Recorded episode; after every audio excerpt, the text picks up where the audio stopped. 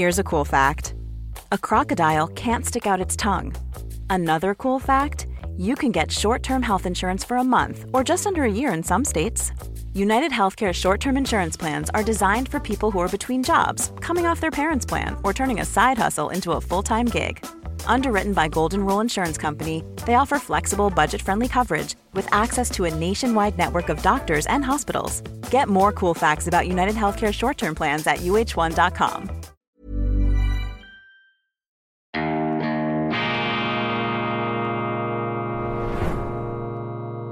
Diese Ausgabe von Weltwoche Daily wird Ihnen präsentiert von Kibun, dem Schweizer Pionier für gesundes Gehen und Stehen.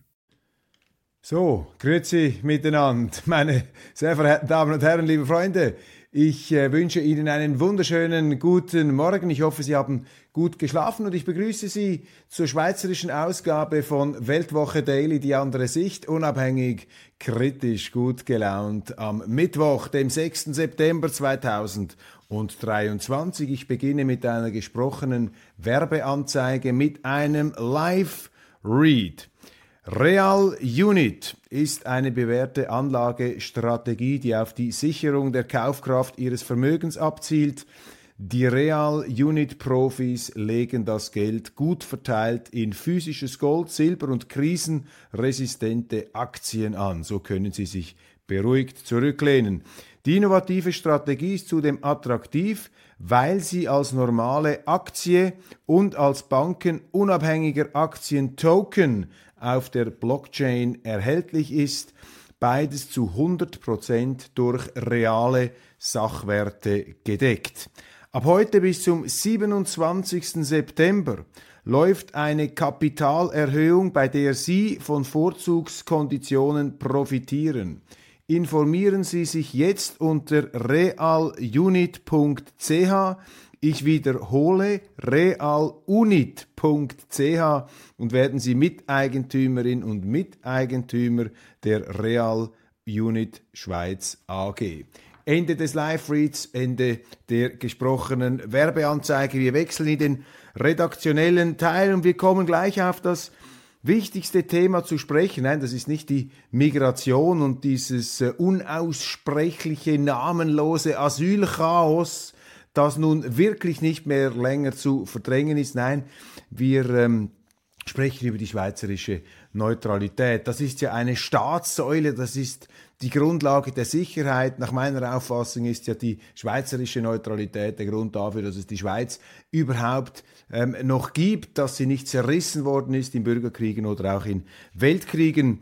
Und der ähm, britisch-schottische, hochdekorierte Historiker und Bestsellerautor Neil Ferguson, der war in Zürich, der hat einen Vortrag gehalten und er hat jetzt auch ein Interview gegeben, ich habe es gesehen in der Neuen Zürcher Zeitung, in der heutigen Ausgabe. Und dort spricht er über die Weltlage, über den neuen Kalten Krieg, den absurden Kalten Krieg. Er sagt, dass die Amerikaner nicht gerüstet seien äh, für einen Krieg mit China.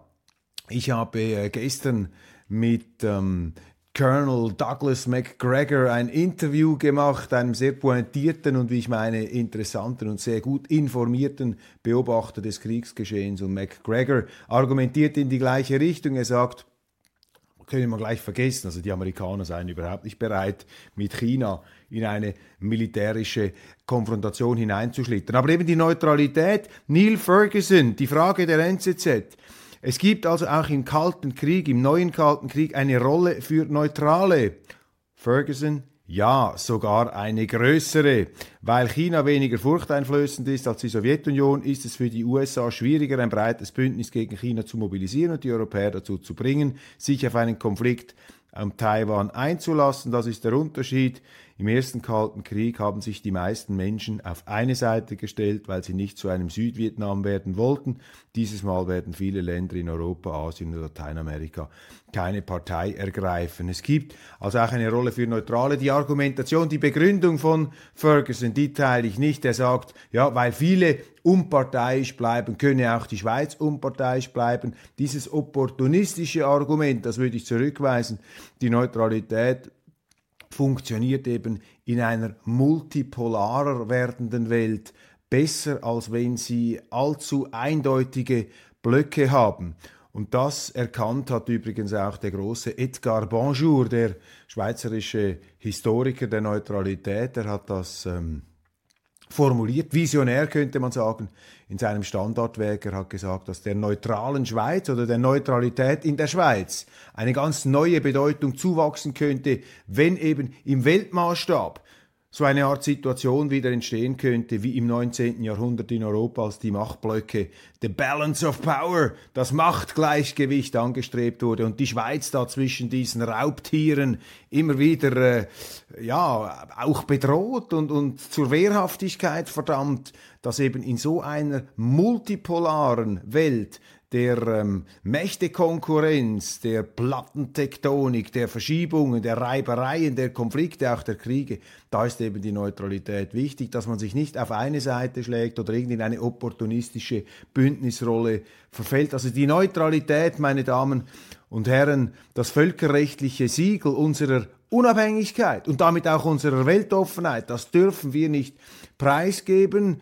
Das ist äh, sowohl eine Lebensversicherung für die Schweiz, es ist auch eine Friedenshoffnung für die Welt und drittens ist es die Voraussetzung eben für die weltumspannende Beweglichkeit unserer Schweiz, die Tatsache, dass wir keine Feinde, sondern nur potenzielle Partner haben. Das ist natürlich für unsere Wirtschaft wichtig. Die Neutralität ist die Überlebenskunst des Kleinen. Colonel McGregor, der berühmte Kommentator des Kriegsgeschehens äh, in sehr vielen Online-Kanälen ist seine Expertise gefragt. Leider wird er bei uns äh, zu wenig äh, in der Öffentlichkeit präsentiert. Auch er plädiert ganz klar dafür, dass die Schweiz auf keinen Fall der NATO beitreten sollte.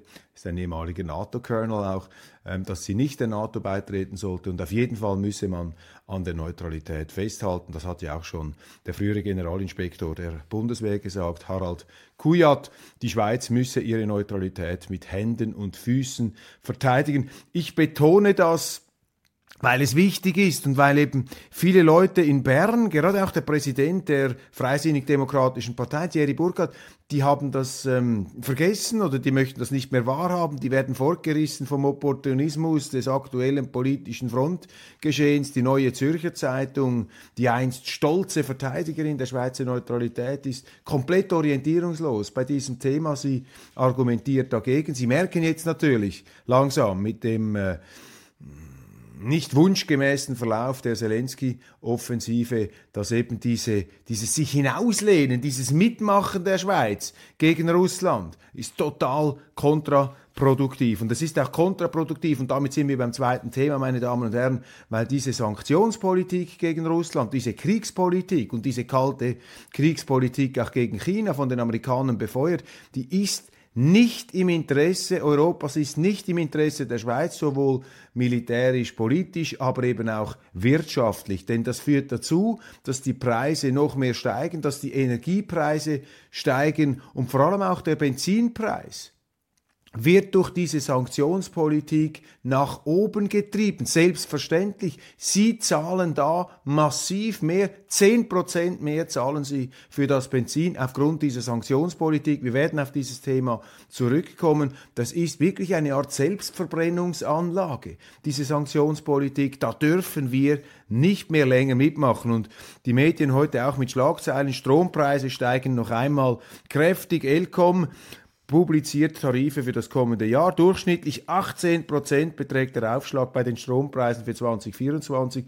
Es gibt jedoch von Gemeinde zu Gemeinde enorme Unterschiede. Für die kommenden Jahre sind sinkende Tarife absehbar. Das ist die Titelgeschichte oder die Frontseitengeschichte der Neuen Zürcher Zeitung. Ja, und die NZZ ist da eben auch mitverantwortlich dafür, weil sie mit ihrer blinden, mit ihrer preisblinden Konfrontationsrhetorik und Konfrontationspolitik eine Stimmung schafft, in der man eben solche Dummheiten begeht, wie Sanktionen gegen Russland, die eben die Energiepreise nach oben treiben. Dann haben wir diese Energiewende, Ausstieg aus der Kernenergie, zum Glück noch nicht vollständig realisiert. Auch das schwächt die Schweiz selbstverständlich, die Energieunabhängigkeit, ausgerechnet der Schweiz, die so gut aufgestellt war. Und vergessen wir nicht, die Zuwanderung. Ich meine, wenn Sie 180.000 Nettozuwanderung haben im letzten Jahr, diese Leute brauchen auch Strom. Nur schon für diese Zuwanderung müssten sie ein Kernkraftwerk aufstellen. Das ist eine verrückte Politik, meine Damen und Herren. Das ist eine wohlstandsverblödete Politik, in der sich die Schweiz da befindet. Und die Medien tasten sich jetzt da so langsam heran an die Erkenntnis und äh, sie versuchen da etwas äh, die Tatsache zu benebeln, dass sie bei diesem ganzen Unsinn mitgemacht und zu wenig Gegensteuer gegeben haben. Und entscheidend hier ist und bleibt die Zuwanderung, ganz klar. Dann Daniel Josic lanciert Bundesratsrennen der Zürcher SP-Ständerat, gibt Kandidatur für die Nachfolge von Alain Berset bekannt. Daniel Josic, eine erwartbare Kandidatur. Er hat sich ja schon einmal vorgewagt, damals in die Frauenphalanx der SP ist er da hineingegrätscht. Das ist dann äh, nicht sehr gut ähm, aufgenommen worden. Ich schätze Daniel Josic. Ich komme mit ihm gut aus. Wir haben uns oft äh, gezankt, gestritten, debattiert, aber er ist natürlich ein blitzgescheiter, hochintelligenter äh, Mann, der, und das schätze ich auch, auch immer wieder das Gespräch mit Andersdenkenden sucht. Das heißt, er ist ein selbstbewusster Politiker. Er ist natürlich auch ein Pöstchensammler. Dafür habe ich ihn kritisiert, bitterlich und zu Recht kritisiert bei der letzten Ständerats. Kampagne ein Pöstchensammler, ähnlich wie ich das kritisiert habe bei Albert Rösti, dass ähm, ist äh, eine Eigenheit, eine schlechte Eigenheit des schweizerischen Politsystems, dass gewählte Parlamentarier eben dann in solche Beiräte, lukrative Posten eingekauft werden und sich dort dann eine ziemlich goldene Nase verdienen. Ich habe das bei Albert Rösti kritisiert, ich habe es bei Rudi Noser kritisiert und eben auch bei Daniel Josic. Äh, Daniel Josic, wir haben auch schon massive Differenzen gehabt, etwa bei der ähm, bei der Ausschaffungsinitiative, der Durchsetzungsinitiative, wo es darum gegangen ist, straffällige Kriminelle auszuschaffen. Und ich hatte da immer den Eindruck, aber klar, er ist in einer Partei, er hat sich äh, da der Linken ähm, sozusagen zur Verfügung gestellt. Ähm, dass Daniel Josic gehört eben zu, denen SP, zu den SP-Leuten, die bekannt geworden sind, eben dadurch auch als Strafrechtsprofessor, dass er die Realitäten der Kriminalität in der Schweiz äh, für einen Linken sehr schonungslos aufgedeckt hat. Aber natürlich, das ist wieder Parteilogik, ähm, hat er sich dann distanziert von gewissen SVP-Forderungen. Nach meinem Verdacht immer etwas contre cœur. Aber das muss man genau anschauen. Aber wenn ich so etwas das Kandidatenfeld anschaue, dann würde ich meinen, Daniel Josic ist eine ganz starke Figur und wenn er nicht eine völlige Persönlichkeitsveränderung durchmacht, wenn er tatsächlich gewählt würde, ich habe ihn mal als Bald-Bundesrat bezeichnet, Bald-Bundesrat, wenn er nicht eine Persönlichkeitsveränderung durchmacht in diesem neuen Amt, sollte er gewählt werden, dann wäre er eben auch eine Bereicherung und eine Herausforderung in so ein Gremium, weil er kann diskutieren und er kann aber auch Positionen und dialektische Herausforderungen markieren in solchen ähm, Debatten im Team. Er wäre sicherlich eine Verstärkung für den Bundesrat, er wäre eine Herausforderung für die Bürgerlichen und er gehört zu den stärksten Linken. Jetzt könnte man wiederum argumentieren aus bürgerlicher Sicht, dass eben äh, seitens der SVP eine Bundesversammlung jeweils nicht immer die allerstärksten Kandidaten wählt, wobei Rösti ist sicherlich, jetzt abgesehen von der Böschensammlerei, auch ein ganz starker, äh, ein starker Politiker, ein starker Argumentierer, der auch zu seiner Meinung steht, aber eben auch ein Klima der Offenheit, der Diskussionsfreudigkeit um sich herum verbreiten kann. Das ist Josic auch. Also ich sehe da noch keine großen Gründe, die dagegen sprechen, außer, außer dass die SP aus äh, die Sozialdemokratische Partei aus ideologischen Gründen ihm die Zustimmung verweigert. Allerdings am Ende des Tages vielleicht Hey, it's Ryan Reynolds, and I'm here with Keith, co star of my upcoming film, If, only in theaters, May 17th. Do you want to tell people the big news? All right, I'll do it. Sign up now and you'll get unlimited for $15 a month in six months of Paramount Plus Essential Plan on us. Mintmobile.com slash switch. Upfront payment of $45 equivalent to $15 per month. Unlimited over 40 gigabytes per month. Face lower speeds. Videos at 480p. Active Mint customers by 531.24 get six months of Paramount Plus Essential Plan. Auto renews after six months. Offer ends May 31st, 2024. Separate Paramount Plus registration required. Terms and conditions apply if rated PG. Quality sleep is essential. That's why the Sleep Number Smart Bed is designed for your ever-evolving sleep needs. Need a bed that's firmer or softer on either side? Helps you sleep at a comfortable temperature? Sleep Number Smart Beds let you individualize your comfort so you sleep better together. JD Power ranks Sleep Number number 1 in customer satisfaction with mattresses purchased in-store. And now, save 50% on the Sleep Number limited edition Smart Bed for a limited time. For JD Power 2023 award information, visit jdpower.com/awards. Only at a Sleep Number store or sleepnumber.com.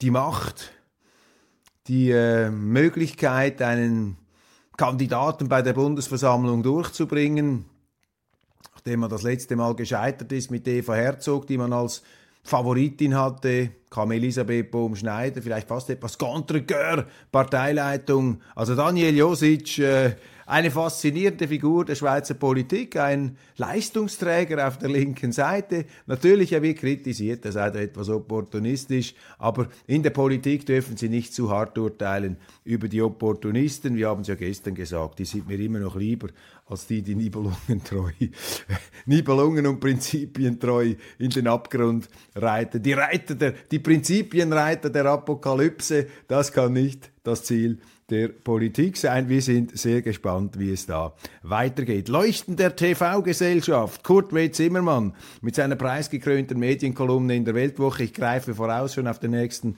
Donnerstag. Hochinteressant. Er hat errechnet, was die Generaldirektoren der großen Fernsehanstalten äh, verdienen. Am besten verdient selbstverständlich der SRG-Generaldirektor Gilles Marchand. 514.000 Franken jährlich. Dann kommt France Tele, Delphine Ernott, 383.000 Franken. ARD, Kai Gnifke, 376.000 Franken, nimmt sich geradezu bescheiden aus, verglichen mit den Bezügen des SRG-Direktors. Dann Norbert Himmler vom ZDF, 374.000 Franken. Roland Weismann, ORF, 363.000 und von der RAI, der Roberto Sergio mit 230.000 Franken hier also ähm, vergoldet geradezu diese Senderchefs. Man fragt sich dann jeweils, was machen die eigentlich den ganzen lieben langen Tag? Dann die Operation Libero, da gibt die Listenzusammenstellung bei den Grünliberalen zu reden. In der Schweiz haben wir diese Nationalratslisten.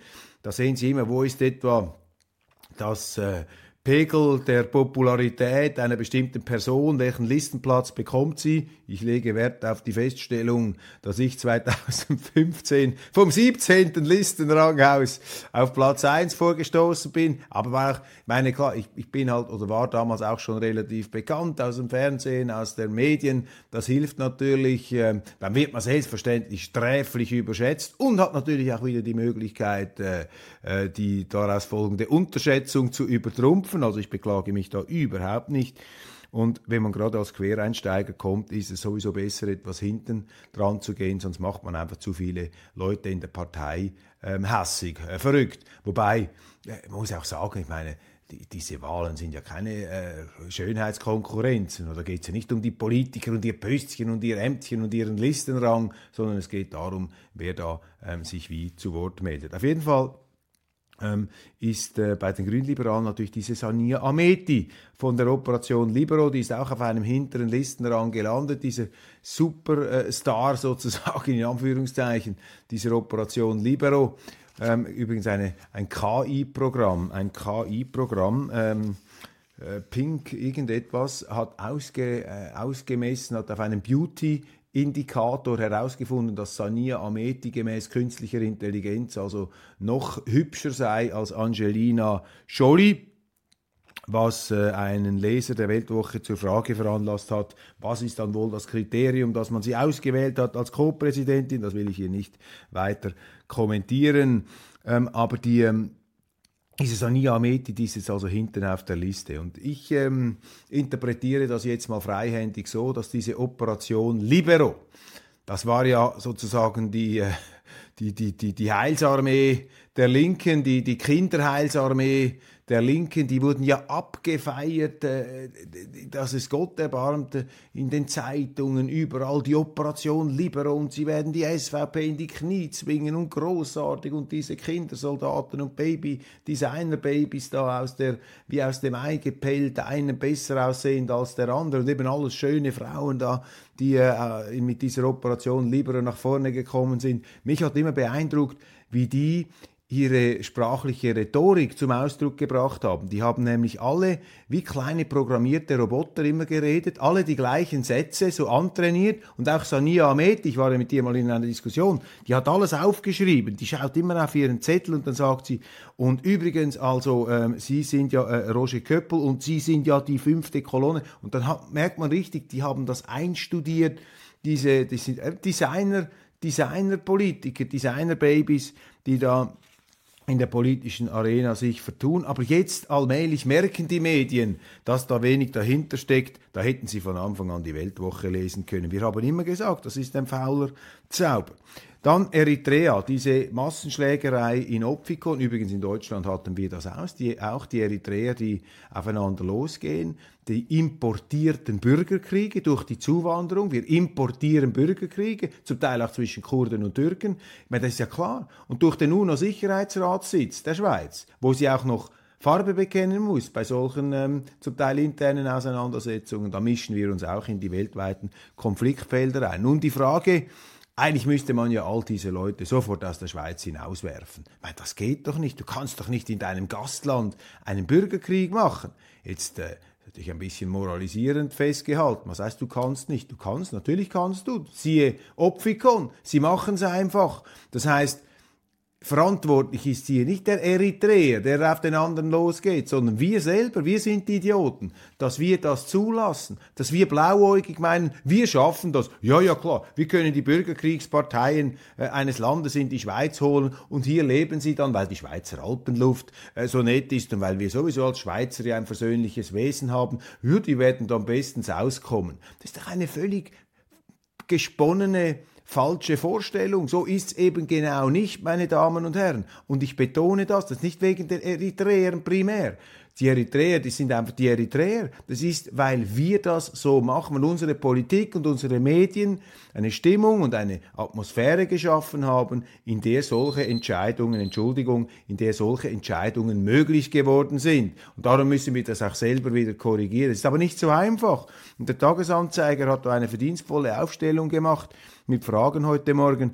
Was passiert, wenn ein eritreischer Regimetreuer, also einer, der für den Diktator ist, äh, in Anführungszeichen, ich weiß nicht, ob es einer ist, vermutlich ist es einer, wenn ein Regimetreuer, wir haben ja Pro-Diktator, also Pro-Regime Eritrea. Die sind vor Jahrzehnten eingewandert, als die noch verfolgt wurden von den Äthiopien. Und mittlerweile geben wir auch Asyl denen, die die Gegner sind von denen, die schon hier sind. Ich meine, völlig verrückt. Das führt sich alles ad absurdum. Also was passiert, wenn ein eritreischer Regimetreuer bei einer Massenschlägerei straffällig wird und einen C-Ausweis, Niederlassungsbewilligung hat? Antwort Tagesanzeiger. Straftaten können grundsätzlich Auswirkungen auf die C-Bewilligung haben. Bestimmte Voraussetzungen des Ausländer- und Integrationsgesetzes müssten gegeben sein. Das Beispiel der Massenschlägerei könnte zur Landesverweisung und somit zum Widerruf der Niederlassungsbewilligung führen, wenn dadurch die innere Sicherheit der Schweiz gefährdet wird. Ja, natürlich wird die innere Sicherheit gefährdet, aber da werden sich dann eben die linken Richter darauf stürzen und die werden dann sagen, ja, nein, nur weil da mit äh, in Opfikon an einem Samstagnachmittag da ein paar hundert Eritreer mit Eisenstangen aufeinander losgehen, da ist dann die schweizerische innere Sicherheit überhaupt nicht bedroht. Also da fehlt es dann auch natürlich am Willen am Justizsystem und da müsste natürlich auch ein Justizminister durchgreifen. Und das haben wir heute nicht. Da liegt übrigens ein Fehler der SVP. Meines Erachtens müsste die SVP zwingend nicht einmal nur über die Zuwanderung reden, sondern sie müsste auch Zug aufs Tor haben bezüglich dem Justizdepartement, wo sie aufräumen könnten. Christoph Blocher hat das damals gemacht und ich plädiere dafür Martina Bircher, die Migrationspolitikerin aus dem Kanton Aargau. Sie sollte einmal dieses Justizministerium übernehmen. Sie hätte die Durchbeißerkraft, sie hätte das Stammvermögen und die Kompetenz hier neue Verhältnisse zu schaffen innerhalb, Entschuldigung, Entschuldigung, innerhalb der ähm, natürlich gegebenen rechtlichen Rahmenbedingungen. Was ist, wenn ein eritreischer Regimeanhänger eine F-Bewilligung hat, also eine vorläufige Aufnahme und straffällig wird? Das sind also die anderen, den vorläufig Aufgenommenen, die immer bleiben. Bei vorläufig aufgenommen mit Flüchtlingseigenschaft, also solche mit einem F-Ausweis, kann die vorläufige Aufnahme nur bei gleichzeitiger Aberkennung der Flüchtlingseigenschaft aufgehoben werden, wie das, SM, das SEM schreibt. Allerdings sei dies nur bei völkerrechtlichen Verbrechen möglich. Die Teilnahme an einer Massenschlägerei genügt hierfür nicht. Mit anderen Worten, unsere Behörden haben sich bereits eingesponnen in ein Korsett der Handlungsunfähigkeit. Da wird sich nicht viel ändern, es sei denn, der politische Wille ändert sich und deshalb ist es ja meine Überzeugung, dass äh, in der Schweiz, darum bin ich ja auch bei, bei dieser Partei, bin ich zweimal angetreten für den Nationalrat, bin ich eben der Auffassung, dass einzig und allein die SVP in der Schweiz, so himmeltraurig dass das ist, hier den nötigen äh, Durchblick und den Durchbiss und auch die, die, die, die die Standfestigkeit hat, dieses Problem anzupacken. Ob sie es schafft, wenn sie dann auch wirklich sich zutraut, das Justizministerium anzupeilen, das ist noch eine andere Frage. Aber sie bringen die Voraussetzungen mit. Und das ist vielleicht auch meine Kritik etwas an einem Daniel Josic. Ich glaube, er sieht es ganz klar, glasklar. Wir haben hier keine Meinungsverschiedenheiten, aber er ist natürlich eher noch einer, der dann, sage ich mal, vielleicht die politische Karriere und ähm, das, die Attraktivität, die Anziehungskraft und Strahlkraft seines Images über die Sache zu stellen bereit ist. Ist natürlich Politik auch immer etwas die Kunst des Verkaufens, des sich Anpassens, aber ich glaube, in solchen wichtigen Fragen muss man Farbe bekennen. Ich würde aber äh, bei Daniel Josic nie ausschli ausschließen, dass er, der auch gewiefte Machtpolitiker, dass er ähm, die Kraft hätte, auch in einer Situation, wo er die Notwendigkeit erkennt, ähm, das Richtige dann tatsächlich zu tun, auch wenn es nicht dem Parteibuch und der Gesinnung seiner Partei entspricht. Kurzum, er gehört für mich sicherlich zu den interessantesten Sozialdemokraten der Schweiz äh, und wir wollen hier nichts romantisieren. Sagt natürlich auch einiges darüber aus, was die Sozialdemokraten heute für eine Partei sind. Also wir betreiben hier keine Josic-Festspiele und noch keine Heiligenverehrung, aber Sie spüren, der Respekt ist da und wir sind sehr gespannt. Ich danke Ihnen für die Aufmerksamkeit. Das war's von Weltwoche Daily Schweiz. Für heute alles Gute und bis bald.